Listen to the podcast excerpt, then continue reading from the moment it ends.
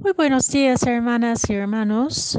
Hoy, viernes de la semana 26 del tiempo ordinario, meditamos el Evangelio según San Lucas, capítulo 10, versículos 13 a 16. La primera lectura es del libro de Job, capítulo 38, versículos 1 y 12 a 21 y capítulo 40, versículos 3 a 5.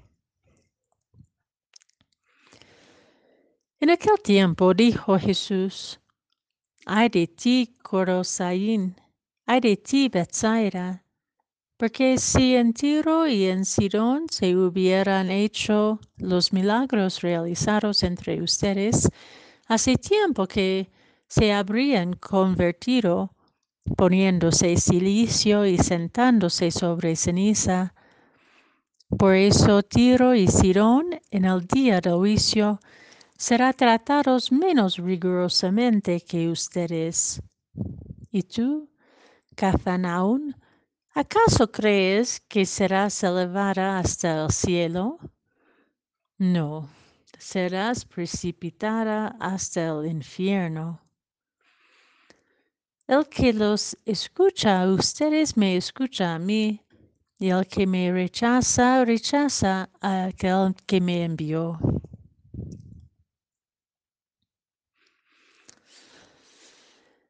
El evangelista Lucas sitúa esta lamentación por las ciudades de Galilea inmediatamente después de la lectura que hemos contemplado ayer del envío misionero de los setenta y dos discípulos.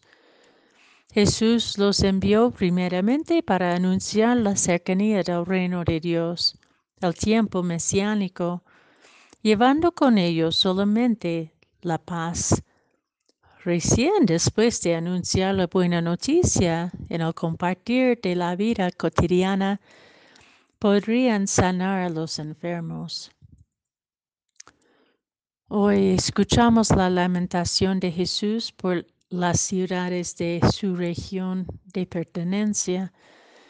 Esta provincia donde recorría casi toda su vida, enseñando y curando Jesús expresa su tristeza y advertencia de que la población que se que la población se ha enfocado primera y casi exclusivamente en los milagros hechos a su favor, pero no se ha abierto el corazón, no se ha convertido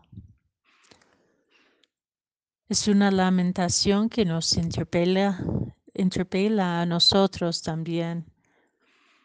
Con frecuencia, probablemente sin darnos cuenta, queremos que Dios se presencie en nuestra vida a nuestra manera, según nuestros criterios, haciendo por nosotros los milagros que esperamos sanando nuestras enfermedades y heridas a la manera en que pedimos.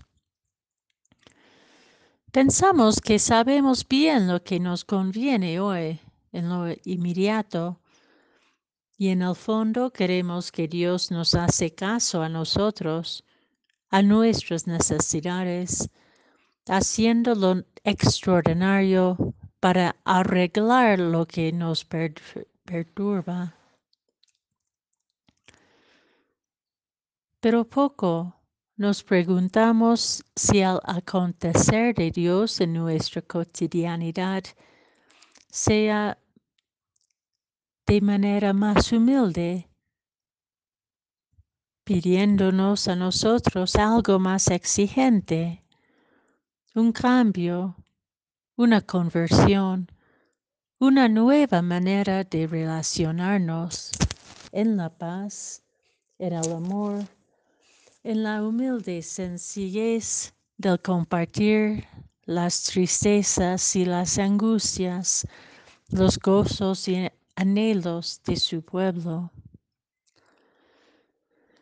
La población de Galilea, de esas ciudades antiguas de Corosaín, Bethsaida y Calfanaún, se entusiasmó por la presencia de Jesús, esa presencia en sus calles y casas, sinagogas y campos, que hizo muchísimos milagros, sanó a sus enfermos, devolvió a la vida a los que fueron condenados a la muerte en los márgenes de la sociedad. Pero el lamento de Jesús es que al poner su atención en lo visible, en lo exterior, mucha de esa gente no escucharon su mensaje principal, su anuncio del reino de Dios que les deseaba la paz en sus corazones, una paz que el mundo, las expectativas del mundo, no puede dar. ¿En qué medida nosotros también nos enfocamos en lo visible, lo exterior, y no nos dejamos transformar interiormente? Este tiempo imprevisible de crisis y pandemia mundial nos permite confrontarnos con nuestros deseos más profundos con la naturaleza de nuestra fe y la acogida de Dios en nuestra vida. Le pedimos a Dios que acontezca e intervenga según lo que nos parece a nosotros lo mejor.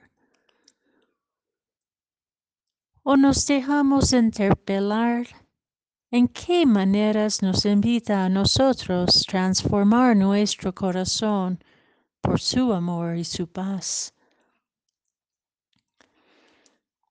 El reino de Dios entre nosotros se hace visible cuando en lo más íntimo del ser buscamos la vida y el amor, una nueva convivencia que humaniza nuestras relaciones.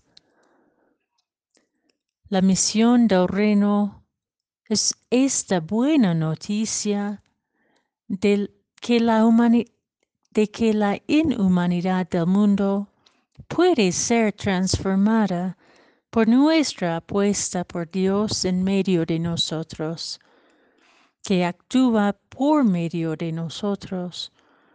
Cuando nos permitimos a Dios acontecerse en nuestra vida en su propia manera.